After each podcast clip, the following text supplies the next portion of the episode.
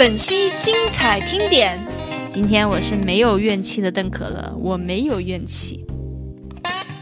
结果不知道为什么，这条动态突然就爆了。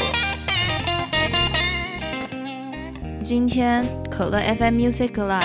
终于在小宇宙上面订阅过百。我后来才知道，原来是那个极客 APP 的创始人，叫什么瓦总。他也点赞了我的好几个动态，而且我一开始是想着，嗯，随意一点，随意一点录，这样录的才开心，这样才录得下去嘛。但是我发现我一卡壳我就难受，一卡壳我就难受。我来说一下创造营二零二一吧，我自语自语是看过三十多个选秀节目的选秀老人。突然发现那些国外的成员都好帅啊！就哇，河马哇，庆怜哇，米卡，天哪，我的老天爷啊，真是帅到我都看不到国内的成员了。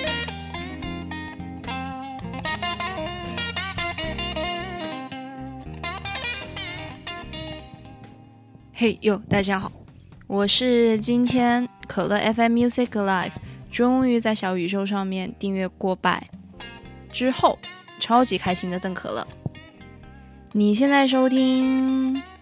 我刚刚给我自己这个播客改了个名字，应该是说起了个名字，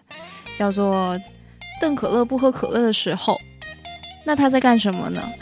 有可能在吃巧克力，有可能在喝别的东西，反正就起了一个这样的名字。说到我刚刚说的那句话。今天可乐 FM Music Live 终于过百了。我之前的话，每每天大概就是涨一个粉，或者是不涨粉，就这么一个一个的涨。然后我每天至少要看十次左右小宇宙的后台吧，然后就看到自己的那个涨粉的那个曲折，那个叫什么曲线折线图，平的。要不在零那里是平的，要不在一那里是平的，然后我就心慢慢有点平静了，你知道吗？我就感觉，我就按照这个速度涨粉吧，这个速度我还可以接受，就是虽然偶尔会不涨，但是至少偶尔还是会涨一个。那这么算的话，要到一百个的话，那就一百天吧，或者三个月，感觉是可以的。结果，结果。我今天在极客 APP 上面发了一个动态，然后就大概是说什么很感谢大家的留言，然后我很开心，然后还放了一些在可乐 FM 上面留言的那些同学的截图，结果不知道为什么这条动态突然就爆了，可能对于有些人来说这只是一个很普通的动态，但是对于我来说是真的爆了。我这个人在好几个自媒体上面都几乎没有什么订阅量，没有什么阅读量的，但是他突然被那个 A P P 官方给加精了，就是选为精选的动态了，然后就忽然砰的一下，好多人来留言，好多人来点赞，然后夹着我其他的那些动态，也越来越多人在点赞，在观看，然后我玩了极客这么久，也没有很久，二十多天。反正就这二十多天以来，每天我都会发五六条动态左右吧，然后几乎都是我自己给自己点赞。偶尔那些关于科技类的话题，就会有一些人给我评论一下，跟我讨论一下那些数码的东西。但是今天突然嘣的一下暴增了好多粉丝，三十多个吧有，我之前只有七个粉丝。今天突然变成三十多个了，然后每天看那个今日来访，很多时候都是零，但是今天突然有一百多个，我真的是惊了。然后有更惊喜的东西，就是那个小宇宙 APP 的官方账号有点赞我，还有评论我，诶，我真的对官方账号这个东西挺在意的。之前的话有加小宇宙的那个客服的微信。偶尔会自荐一下我的播客，但是人家也会象征性的说一些鼓励的话。嗯，我也知道我做的可能没有那些几千几万的订阅量的其他播客节目好，但是还是很想看到，万一我有一天火了呢？所以我今天看到他点赞还评论了我，我觉得是，而且是在公众平台上啊，我觉得是一种很大的肯定。还有就是我后来才知道，原来是那个极客 APP 的创始人叫什么瓦总，他也点赞了我的好几个动态，几个两个动态，哦，好感动。我一开始不知道他是谁，我就看到他的那个粉丝有九万九千九百九十九个。我就觉得，嗯，这么神奇，那我再关注他的话，不就会变成十万了？但其实也没有变化，他那个粉丝数。后来我在微信群里面说了一下，才有人告诉我，原来他是 A P P 的创始人。我还真不知道哎，反正就觉得有两个这样大神级的人都点赞了我的动态，我真的觉得我做了这十多期的播客。熬了这几十个小时，突然在今天全都值了。我曾经有很长一段时间觉得超级不值的，然后有两次左右到处发牢骚，在微信群里面四百多个人的微信群里面在那里发牢骚，说为什么会这样子？为什么没有人关注我？为什么我的粉丝量这么低？我明明一个播客我就一天到晚都在做吧，从早上起床九点多开始做，一直做到晚上十一点钟。我还在弄那个素材，真的中间除了吃饭跟上厕所，真的没有停。好几次做播客都是这样的状态，还有写那个什么我的播客被下架了八十次的那个公众号文章，也是写了一整天，也是中间没有休息，但是也没有什么人看，也没有什么人点赞，看了之后不点赞，真的是。哎，虽然我偶尔也会啦，哎，可以理解，可以理解啦。反正就替自己特别不值啊，因为我从小不是有句老话，什么就有付出就有回报嘛。但是我没有回报啊，是咋回事儿啊？嗯，不过我想了一下，你自做自媒体的人这么多，看不到我也正常。虽然我觉得我自己做的还算可以，但。别人觉得你不可以，那也没办法。嗯，说到哪儿？嗯，所以还是看到我今天的那个暴增，还是特别开心，就兴奋了一整天，就觉得我这段时间来的努力都没有白费，就这一个阶段的怨气全部消散了。我不知道之后还会不会有怨气，我觉得还可能会，还可能我继续再做个六七。七七八七，然后粉丝量又不怎么增，阅读量又一点点哦，播放量又那么一点点的话，我可能又会怨气越来越大，又觉得咋回事儿？咋不涨啊？我的质量不是越来越高了吗？怎么会这样子呢？不过反正我现在这个阶段的怨气是消散了啊。然后我想着，如果不出意外的话，我这个月或者下个月会去日本。如果日本给我过去的话，那我去了日本的话就很忙了呀，没时间录播客了。我得趁现在在国内稍微录多一点点。虽然我要做作品，嗯，我还是挺喜欢播客的，因为它不像你在面对镜头这样说话要注意自己的仪容仪表。我真的我录了一段 vlog 之后才发现，原来自己说话的时候，整个脸的表情、微表情是这么丑。还是播客比较好，只听得到声音。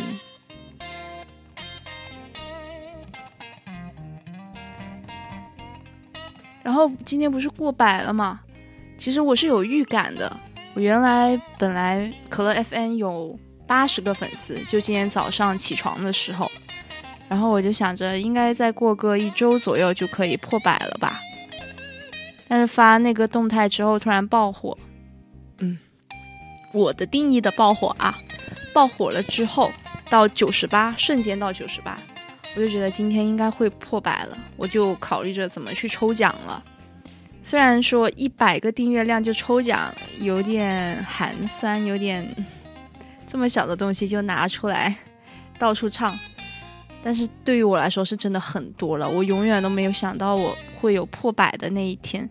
我公众号写的特别认真，四十多篇自创、自原创文章，我都没有破百，我只有四十多个粉丝。而且里面有十多个，还是我前段时间去我那个四百多个人微信群里面哭天抢地的说啊，我没有粉丝啊，然后他们通过那个才了解到我，然后才关注的，有点像卖惨，好像就是卖惨，所以才四十多个粉丝，所以我对我小宇宙这个订阅量有上百，我是真的没想到，超惊喜。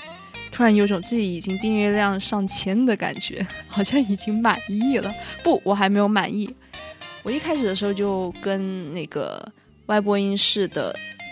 那个十一说过，我的目标，我做可乐 FM 的目标，就是在小宇宙上面订阅量破千。所以我现在有关注另外一个播客节目嘛。叫有惊无险商店，他们有两千多个订阅量，我挺喜欢他们节目的，我觉得他们就是我的目标。而我其他订阅的上万的那些，我只能仰望他们，他们并不是我的目标，他只是他们只是我羡慕的对象而已。说到抽奖，对我就想着抽什么奖好呢？一开始想着抽五个人。什么像我经常在 B 站上面看那些转发抽奖的嘛，虽然我没转过，嗯，他们都是什么最低的礼品就抽三个五个，然后第二的就抽两个这样子的。但是我发现我真的资金有限，而且一百个粉丝好像也没几个人会参加抽奖，我就弄了三个名额，在极客 APP 上面两个，微信一个。不是微博一个，微博我已经放弃了一两个月了，我觉得我经营不起它来了，而且微博上面，嗯，也没有太喜欢这个平台了，所以今天的成就是极客带给我的，我就想着在极客上面抽多两个吧，结果我发的那个抽奖的动态还没有我其他动态的那些什么转发量多嘞。就大家都好像不怎么喜欢抽奖，是吗？大家都是比较有钱的人，不屑这一种物质的东西，所以就真的没有什么评论量，也没有什么转发量。所以本来抽两个，然后现在参与抽奖的人只有只有五个，那这个抽奖的几率是真的很大，我感觉他们很容易就被抽中。他们应该挺开心的，是我，我也我也开心，我也喜欢。哦，我的抽奖的礼品，一个是哈利波特的所有学院的全套徽章，还附赠一个木盒子。然后第二个是一本书《强风吹拂》，《强风吹拂》这本书，我高中时候看看就有点震惊我，然后直到现在不能说是我最爱的那本书吧，但是是我。前五或者前十书单里面的其中一个，还有一还有一个就是一瓶酒，气泡酒。我是一个不喝酒的人，我喝酒啊，我的胃会很难受，会就是我有肠胃病，然后不能喝冰的东西，然后也不能喝酒，咖啡这种东西也不行，而且我觉得酒好难喝啊。我听说有些人的基因就是天生会只尝得到，呃，大部分都是酒的苦的那部分，所以他们才会觉得酒不好喝或者咖啡不好喝，因为只尝到他们比较苦的那部分。所以我是我可能是这样的人，就觉得酒不好喝。但是那个酒是我去长沙的时候第一次喝，是我唯一喝过这么多酒也不算多，喝过所有的酒里面。觉得好喝的，我愿意把它一整瓶喝完的酒，所以我就抽了这三个。哈利波特那个徽章是因为我是哈迷啊，我我我是一想着抽奖，我就立刻打开了我的淘宝的那个收藏夹，看一下我有什么是想买的，但是一直没舍得买了。我现在都把它们全买了，来给我的粉丝抽奖啊！我突然有点感动，我没想到我这么小气的人都会有一天想白送别人东西了，嗯。我对自己感到甚是欣慰啊！其实你听到这里，应该有感觉吧？其实我说话没有什么逻辑，然后也是想到什么说什么，然后说话也没有什么文采，组织能力也挺差的。说别人说一句话就能表达清楚的东西，我可能要说两三句。所以你平时在可乐 FM 上面听到那些，你可能会觉得嗯不错，说的不错的那些句子，都是我提前写好的。我真的是，我这个人是要提前每一个字都写下去，那些什么感叹词都写上，我才能够很流畅的说出来。不然的话，就像现在卡一下卡一下的。而且我一开始就想着，嗯，随意一点，随意一点录，这样录的才开心，这样才录得下去嘛。但是我发现我一卡壳我就难受，一卡壳我就难受。哇，可能因为我是处女座吧，也可能不是因为这个原因，反正就是特别难受。有一个东西有一个小部分不流畅，我就要整个重新再来。就这种吹毛求疵的这种东西，有时候好，有时候挺不好的，所以你你就会知道为什么我一个播客要做十多个小时，就是因为这种原因。还有就是我那个 show note，就是那个单集简介，总是有时候觉得前面一段内容跟中间这个内容相隔是两个空格，但是到后面就变成了一个空格，这样不行，我又要重新全部改过来。然后我有好几个平台嘛，然后又全部平台重新再改一遍，就是这样子，所以就花了很多时间，但是很累，真的很累，就是腰椎病又复发了，什么脊椎病，但是有点乐在其中吧，至少前一两个月是乐在其中的，也不会觉得累，精神也不会觉得累。但是慢慢后面感觉到累的时候，又看到这样的粉丝量的时候，是真的很伤心。不过今天的都抵消了，今天我是没有怨气的邓可乐，我没有怨气。我来说一下《创造营二零二一》吧，我最近在追，我自语自语是看过三十多个选秀节目的选秀老人。我不是说创造营就是一个选秀节目这么来算啊，就是什么创造营第一季、第二季、第三季这样子算三个这样的意思。然后韩国的那个 Produce One O One 我也全看了，然后国内的创造营我也全看了。青你的话好像是看了两季还是三季，偶练我没有看。然后还有什么什么团什么团，哎，给忘了。反正就是国内外的都有看，主要是看中国跟韩国的。我是挺喜欢看选秀的一个人，就看到那些漂亮的妹妹啊，然后漂亮的帅哥啊，就特别开心嘛。但是就不知道为啥，我比较喜欢看女生选秀，而没有那么喜欢看男生选秀。但是我反而他们出道之后，会更喜欢看他们的。男生的那个团综，而不是女生的团团综，我也不知道这是个咋回事儿。就在看女生的选秀的时候，就感觉哇，每个妹妹都好漂亮啊！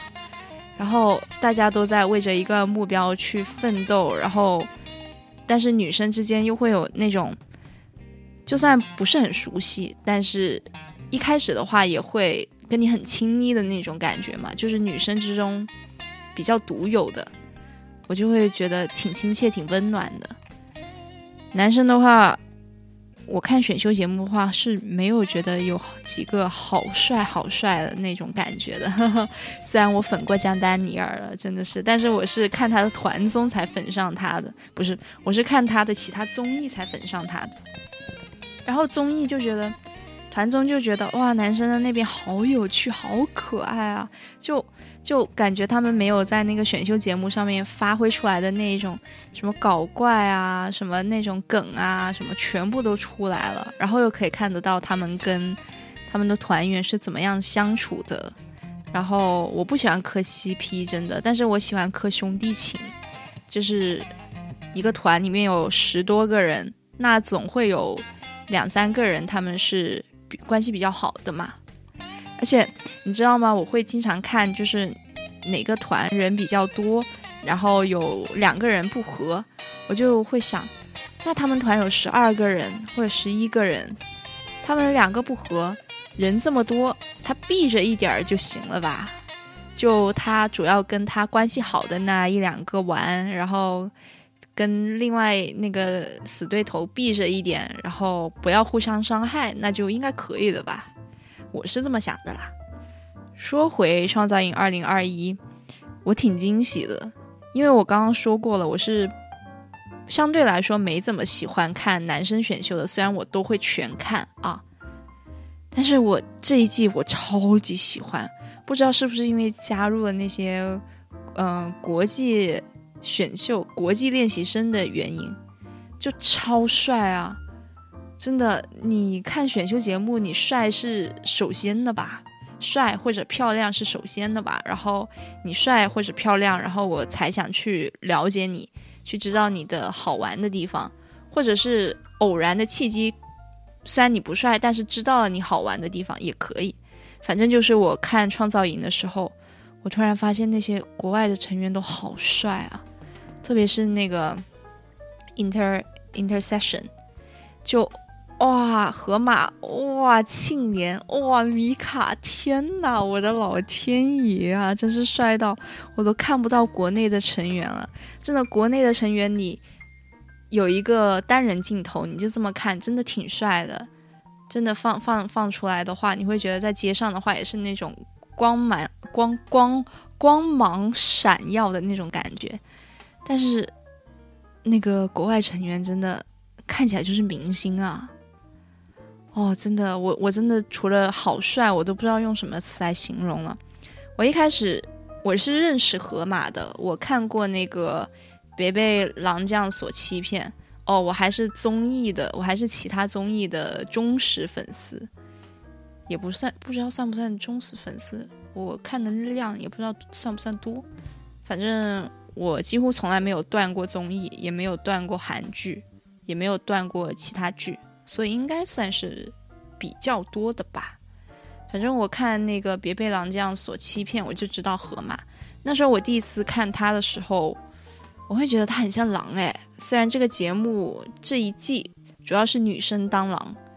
狼的意思就是在那个恋爱综艺里面会有一个人以上他是骗你的，他其实不是喜欢你的，但是如果你喜欢上他了，然后最后节目结尾的话你选择了他，他就赢了，因为他是来欺骗你的，所以那一季是女生当狼，但是河马。我怎么看怎么像狼，因为太帅了，帅的像王子一样。不过最后他跟一个中日混血的一个小美眉在一起了。然后我在看到后面的时候，我就知道他考上哈佛了，要去哈佛上学。然后那个小美眉，我一开始没有对她很有好感，但是我以为她的憨是装出来的，结果她是真憨。然后河马好像也是真憨。我就嗯祝福你们两个吧，应该会挺好的。结果没有想到，河马来参加创造营了。就是我一开始看到河马的出现的时候，一点点惊讶，之后就没这么惊讶了。因为我看那个日综之后，我是知道他有一个乐队的嘛，我真的一直以为 Intercession 是一个乐队。直到我最近写那个公众号文章，写创造营二零二一的时候，我查了一下才知道，他那里百度百科写的他是男团呢，是一个日美日美男团呢。我我我很少听，就是日本那边或者是美国那边把他们的乐队叫做男团，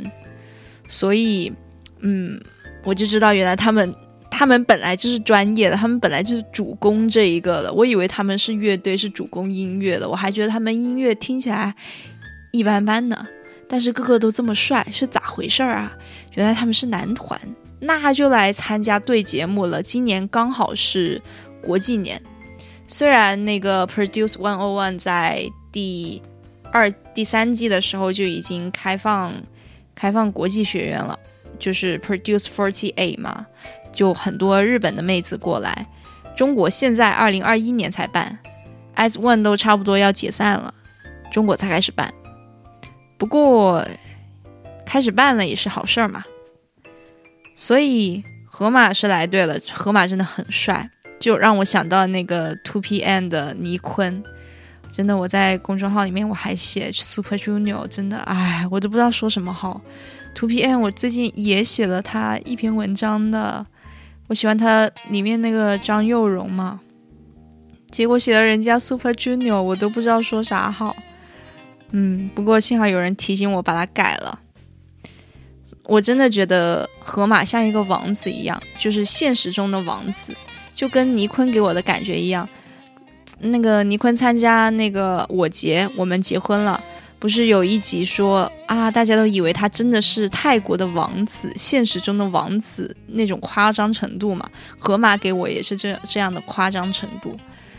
然后 Intercession 另外一个成员庆怜帅到掉渣，真的，他虽然有不完美的地方，就是他鼻子可能没有这么精致，但是真的帅到掉渣。有好多角度都很像小李子，就莱昂纳多，他特别适合他现在上节目的那个发型，就是那个叫什么大背头嘛，也不叫大背头，反正就一个抹了抹了那种啫喱的背头，在掉一个头发须须下来遮一点点眼睛的那个发型，哇，真的帅到掉渣，然后。然后他那个范儿，范范儿特别足，就有点 rapper 那种感觉，但是又没有很 rapper，没有很过那种感觉。我在文章里面写的就是就很优雅，但是又不是那种很直、很很直板的那种感觉，但是又有点有点态度，但是也没有至于到很痞的那种感觉，太喜欢了。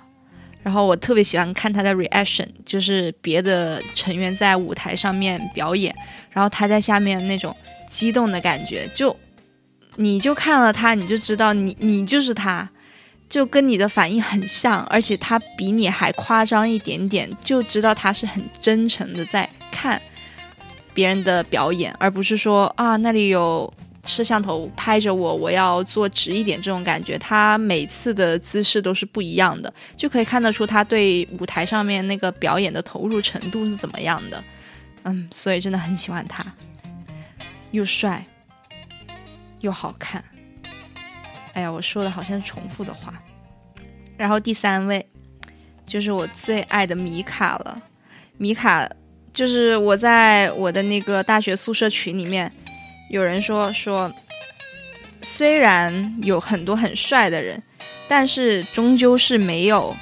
没有白月光。我说我就有白月光，就是那一瞬间，我把米卡定成了我的白月光。他刚出场的时候，不像另外两位那样很惊艳，就我我我该用什么拟声词？反正就是唰的一下子那种光芒四射。他不是那一种，他是。一看就有点，有一点点温文儒雅吧，温而儒雅，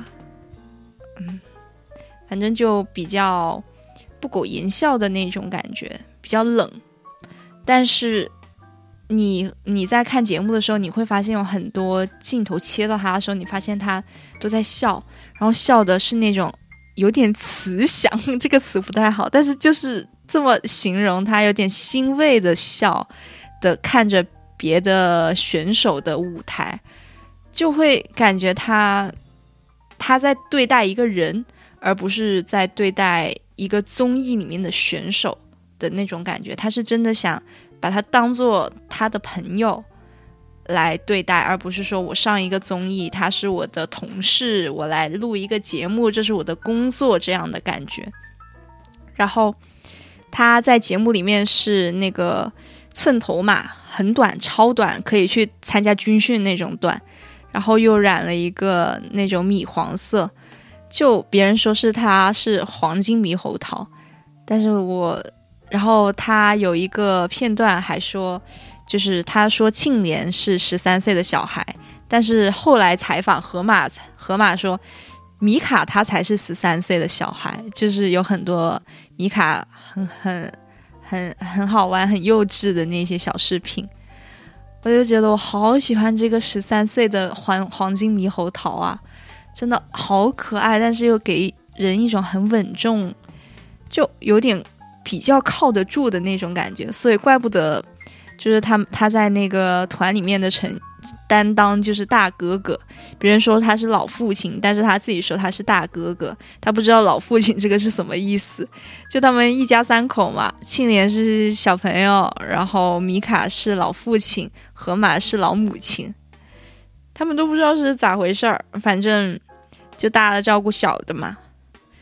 然后我看米卡唱歌。挺惊艳的。他们原来三个人的那个初舞台的时候，我就觉得一般，因为我刚刚说了，其实没有很喜欢他们的音乐，没有觉得说特别惊艳、特别好听。但是后来米卡的那个 battle 唱那个叫什么的爱啊，永不舍弃的爱，哇的那个时候，我听他的声音，真的我以为在放 CD，你知道吗？他那个声音有点沙哑，然后还有一点点自带电音。我还以为他的初舞台他是放原声的呢，没想到他声音本来就是这样，就现场就是这样。因为你 battle 你不可能放很多原声嘛，就算有一点点电音，就是那个电电子的电，就那个床垫的垫那个电音，就算你有一点点电音，也大部分都是原声，都是现场的声音。但是他那个应该是。完全是原声的吧，加一点点后期的调整，反正听起来就是很适合这首歌，就是给这首歌不一样的感觉。别人唱的话就是很普通的那种抒情舒缓，然后很很深情的那种感觉，但是他唱就怎么说呢？另外一种类型吧，但是这种类型又给我一种最适合这种这首歌的感觉。但是我后来发现它的弊端了，就是我看了最近的那一期，就是前两天二月底的那一期，我才知道原来他唱每首歌都是这样的感觉，所以就是他是有弊端的，但是他不妨碍我一眼万年啊。然后我说过，我写过，米卡是那种适合当男朋友的类型，就是你一看是帅的，是是高高瘦瘦的。但是不是那种很惊艳的帅，但是你越看又越帅，这不就是适合当男朋友吗？你要是一下子太帅太扎眼的话，真的你带出去的话，真的很多人看着的耶。然后我我是以我自居啊，我把我放在那个位置上面，所以我想着我 hold 不住这么帅的人，我很很怕他被抢走，我想太多。但是米卡这种类型，就是我觉得我有可能 hold 得住啊，我努努力点点脚就能 hold 得住的那种类型，我觉得很棒，我超级喜欢，所以就有点女友粉的感觉，你知道吗？但是我有点警惕，就是我当初粉江达尼尔的时候也是女友粉，真的有那种夜不能寐的感觉，然后做梦也会梦到他跟其他的团员，就感觉他不是一个明星。而是那种隔壁学校的一个系草或者校草的感觉，就是只能听闻，然后也看到他很多照片跟视频。虽然有点遥远，但是他毕竟是你隔壁学校了嘛，你还是可以见到他，你还是可以去偶遇他。江丹尼尔就给我这种感觉，我觉得可能是因为现在科技太发达了，互联网太发达了，所以你会觉得他很近，而且你们还有那种什么见面会啊、握手会啊。所以你会觉得跟他没有什么距离，但是我后来才发现，就是你握手会那种东西一票难求，而且它主要主要都是站姐或者是一个站里面比较多功劳的人，他们会比较有可能去到这样的见面会。然后之后不就是爆出江丹尼尔谈恋爱了吗？然后谈恋爱的对象还是我的路人粉 Twice 的队长。我当初看他们的那个出道综艺的时候，我还挺喜欢他的。虽然他在里面选秀的时候是有一丢丢胖胖的，但是他很漂亮啊，就像娃娃一样，特别是那个眼睛就很有灵性，我就特别喜欢他。就 Twice 里面我最喜欢他那时候，然后后来瘦了就更好看了嘛，就超级喜欢。结果他他们两个谈恋爱了，我一开始是有点震惊的，但是我勉强还能缓一缓，但是。看网上的言论，就什么你给江丹尼尔充的钱全都拿去给智孝买包包了的那种感觉，我就啊，怎么回事儿？因为我是真的给他充了钱的。我一个玩游戏什么鬼东西从来不充钱的人，那么小气的人，我给他充钱了。我我买他的那个出道的第一张专辑还在路上呢，而且我为了就是就是韩国买专辑，它不是有有一种习俗，就是你不只买一一一张，你可以买好多张，几百张、几千张，然后是你只要一张，剩下都让在韩国的那一个站的其他成员。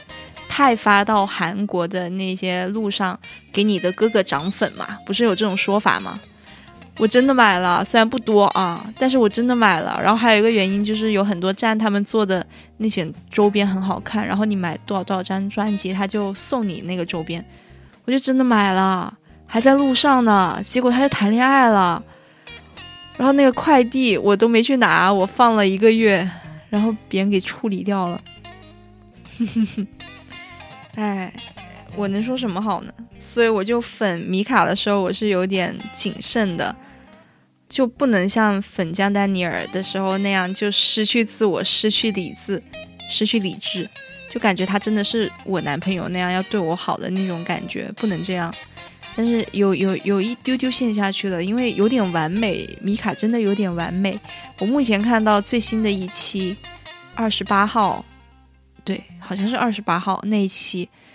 他都没有什么缺陷，就是庆年有缺陷，就是庆年有一些角度是没有特别好看的，然后他是有很多痘痘的，然后我自己长痘痘嘛，所以我没有很喜欢别人也长痘痘，没有很能接受。然后河马的话虽然很帅，眼睛又大又水汪汪的，但是不是我喜欢的那种类型，我不喜欢眼睛水汪汪的男生。喜欢啦，喜欢帅哥啦，但是不是说可以放到放入囊中的那种类型。但是米卡真的看到目前他没有没有令我失望过，所以真的很有可能之后，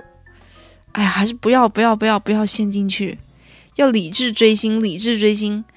我现在每天都会在那个腾讯 A P P 上面，腾讯视频 A P P 上面给米卡投票。然后他是可以同时给十一个人投票的，所以我也有给米卡、庆怜、河马，然后还有胡叶涛。哦，这个男生我忘了说，超帅。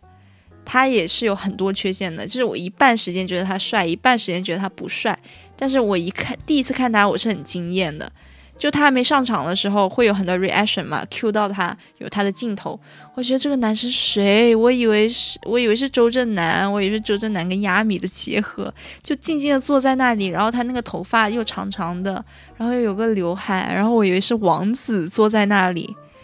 真的，一开始是让我想到那个《守护甜心》里面的王子，然后看网上的人一 Q，我才想到原来他更像的是《千与千寻》里面的白马。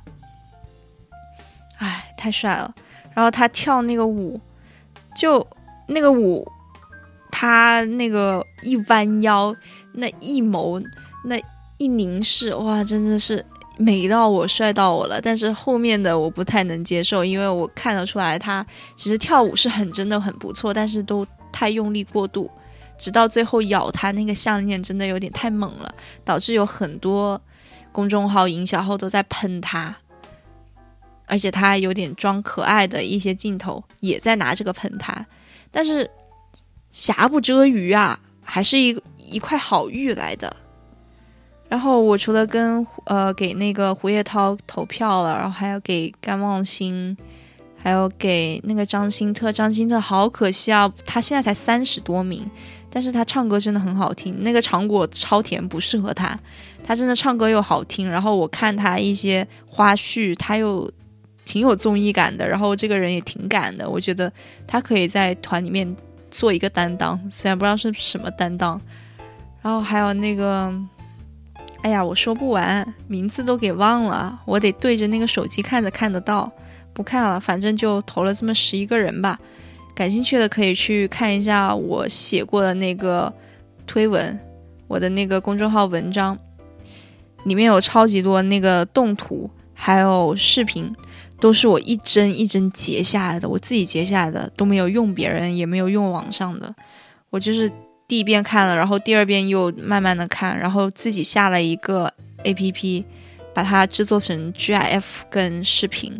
然后那个 A P P 真的好多都要收费的，然后要不就是你你才剪了三秒钟，它突然就来了一个十秒钟的广告，我就选了好久才选了一个比较合适的 A P P，就一直搞到晚上十一点多，十二点了吧搞到，反正就我意思就是那个文章我花了好大心血的啊，如果你感兴趣的话可以去看一下。今天是二零二一年三月一号。我想说的差不多就这么多了，希望还有第二期，希望邓可乐不喝可乐的时候还有第二期，我们下期再见吧，拜。